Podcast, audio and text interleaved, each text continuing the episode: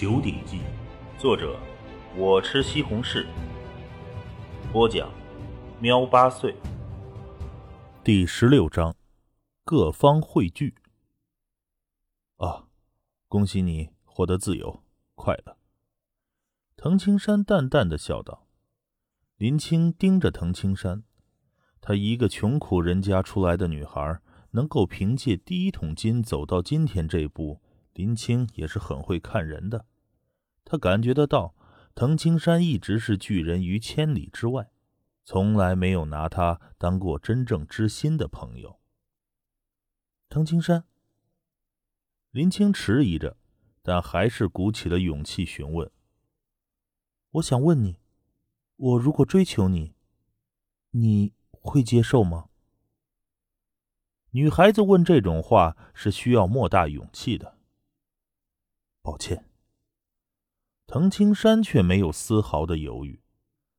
林青脸色微微一白，自嘲道：“你嫌我脏？”“不是。”藤青山摇了摇头道：“我的心里，除了我的妻子，再也无法放下任何一个女人。对不起。”林青努力的挤出了一丝笑容，忽然。藤青山冷言说道：“林青，你该回去了。”林青一愣，他发现此刻的藤青山目光竟然注意着远处昏暗处，难道有人？林青也疑惑看过去，模模糊糊中，两道人影正在逐渐靠近，在路灯光芒的照耀下，林青勉强看清了那两人的模样。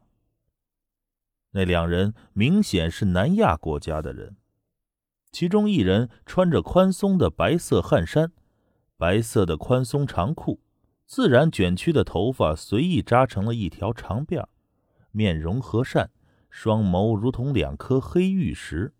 另外一个人高近两米，那颗光头在路灯的光辉照耀下反射着丝丝光芒。那一双眼眸放射出的如蟒蛇一般的森冷凶芒，让人心悸。这二人显然就是世界第一组织神国三大巨头中的两位毗湿奴和湿婆。啊！林青被吓得一阵心颤，而藤青山对那边直接说道：“看来黑暗之手效率很一般呢。”你们到现在才找到我。那一身白衣的卷发印度男子略微停顿的说道：“找到你，你就要死。”死！林青吓得连忙看向了藤青山，压低声音道：“青山，我们报警吧。”声音虽然压得很低。可是三十米外的那两大巨头却听得一清二楚。那白衣人毗湿奴脸上露出了一丝笑容，至于湿婆，面无表情，好像是根本不懂汉语。警察，这三位堪称人世间巅峰强者的激战，是一般警察所能插手的吗？林青，你回去。藤青山身形陡然动了。想杀我，尽管来吧！藤青山猛地一窜，就窜入了明月湖旁的黑暗中。想逃？那光头壮汉湿婆则是以咆哮一声，整个人犹如奔雷，猛地就飞窜了过去。至于白衣人毗湿奴，则是仍旧微笑着，仿佛散步一样，也追了过去。可是每一步竟然都有四五米之远。林青呆呆的看着这一幕，藤青山三人的速度将他完全惊呆了。不好，他们要杀青山！林青心中慌乱着。虽然藤青山没让他报警，可是他潜意识里遇到危险状况就报警，这个林青还是会选择的。自从当初林青和藤青山在杨柳茶社见面后，被秦红发现。特别行动组就专门有人一直跟踪着林青。此刻就在明月湖边上不远处一座假山后，一名穿着夹克衫、干练的短发女子取出头手机：“杨头，忽然发现出现两个印度人，应该就是毗湿奴和湿婆吧。飞刀孤狼已经开始逃，而那两大巨头追了过去。扬州城的老城区内，一栋普通的庭院，竟然聚集着近二十个人。现在，神国组织的两大巨头和飞刀孤狼已经在明月湖开始交手，情势很紧张。我们现在就赶过去。杨云说完话后，立即拨通了一个电话：“刘局长，是我。刚才有人报警说明月湖有印度人要杀人。嗯，好了。”这件事情由我们来负责，你们不要插手。这场大战，普通人掺杂进去只会影响他们。小军，你们留在这儿，帮我照顾好你们嫂子。那个沈阳明，我就担心啥时候会冒出来。秦红穿好了防弹衣等一系列装备，同时嘱托手下。这一次出发的十六个人是江苏境内特别行动组最优秀的精英，秦红管理的一个组就他一个人得以入选。放心吧，秦哥。留在总部的人立即回答道。这时候，挺着大肚子的李冉也走出了屋子。秦红连声道：“小冉，你好好休息，我很快就回来。你，你小心点儿。”李冉本身也是组织的一员，知道这种行动的危险性。放心吧。那边杨云已经开始了下达命令，现在出发。其他人已经冲出屋外了，秦红不敢迟疑，立即跟着其他队友分成四辆黑色捷达，迅速的赶往城西区明月湖。而在这庭院内。李冉脸上也忍不住有了一丝担忧。小冉姐，你小心点别站在屋外了，赶快进屋。你忘记了前几天那个电话了？这总部的其他成员立即跑了过来。嗯，我知道。李冉也回忆起了当初那个电话，他当时就在电话旁，清晰的听到了电话内容。对方提醒秦红。说东北的沈阳明要杀了他，并且是请了李明山帮忙。那李明山则是雇佣了一个亡命之徒楚天。楚天呢，就在这老城区某一个出租屋内。后来他们发现了楚天的尸体，并且就在今天早晨，也知道李明山的尸体在自家书房密道内被发现了。秦红他们完全确定。沈阳明真的是要杀他，加上秦红自己的确杀了沈阳明的大哥王庆，沈阳明报仇那是完全符合逻辑的，所以秦红才将妻子转移到了总部这里。可电话又是谁打的呢？对方为什么要帮我们？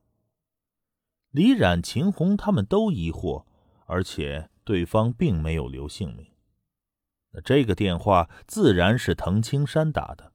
沈阳明要杀自己弟弟，滕青山当然不会让对方活下来，所以他请了艾琳娜帮忙查探沈阳明的踪迹，好去动手。可探查一个人的踪迹也是需要时间的，所以滕青山在扬州城静等着艾琳娜的消息。只可惜消息还没到，这神国组织的两大巨头已经来到了。老城区的一套出租屋内，住着沈阳明和他的三个手下。哦，秦红他离开老窝了，朝西城区方向。沈阳明正和黑暗之手组织电话联系。好，我立即出发，随时保持联系。沈阳明傍晚时分抵达的时候，从黑暗之手组织那儿知道了秦红竟然躲在了特别行动组的总部。无奈只能慢慢等待，可是没想到这么快，秦红就出来了。好了，哥几个，我们的目标只有一个：杀死秦红。沈阳明如同一头饿狼，目光扫过了身侧三人。放心吧，大哥。那三个人既然选择了和沈阳明过来，那自然也都是亡命之徒。拿好枪，走。沈阳明四人各自藏好了枪，出了出租屋。屋外就停着一辆帕萨特。四人上车后，立刻也朝着西城区的方向赶了过去。行驶了片刻，沈阳明、秦红他们一批人抵达西城区明月湖。现在，飞刀孤狼和神国的两大巨头都在那儿，那里很危险。我建议你最好别去。电话里传来的是黑暗组织成员的声音。什么？沈阳明吓了一跳。飞刀孤狼、神国两大巨头，这三个人可都是他需要仰视的存在。谢了，不过这次机会难得，我就是死，也要为我哥报仇。沈阳明立即命令驾驶座上的手下：“快，去西城区明月湖。”在车载导航地图上正标有通往明月湖的准确线路。沈阳明一行人不断的超车，急速的赶往了明月湖。明月湖成了各方汇聚的地点，在距离明月湖湖边大概八百米左右的一片荒地上，藤青山一口气跑到了这儿，那两大超级强者也是一口气追到了这里。飞刀孤狼，你只会逃吗？愤怒的师婆讲了一口流利的英语。要同时对付这两个人，想赢的几乎不太可能，只能让他们麻痹大意，才有获胜的可能。藤青山在逃跑的同时，心中就迅速制定了作战计划。陡然间，急速奔跑中的藤青山猛地转身，挥手就是一柄飞刀。黑暗中。一缕寒星嗖的射向了师婆的喉咙，速度之快，已经不容师婆用手再去格挡。而这身高两米、光头壮汉师婆的脑袋怪异的一扭曲，脖子似乎拉长了，朝一侧横移，轻易的躲过了这一柄飞刀。作为一名已经将古瑜伽术修炼到圆满境界的大成就者。师婆的脑袋可以轻易的旋转三百六十度，筋骨肌肉的锻炼已经到了不可思议的地步。嗖，一道锐利的尖笑声响起，藤青山已经靠近了过来，一只闪电般的拳头朝他击打过来。光头壮汉师婆咧嘴一笑，他的拳头如同炮弹般的同样轰出。砰的一声，藤青山整个人猛地一震，同时朝后方连退数步。大哥，这个家伙实力不错，呵呵，你就在旁边看着吧。师婆似乎很是兴奋。印度传说中的三大至高神中的湿婆是毁灭破坏之神，这光头壮汉能得到师婆这称号，似乎也透露了这点讯息。此人。极度好战，那白衣人皮什奴站在一侧，默默的观看着这一切。但是，说不定某一刻他就会突然出手。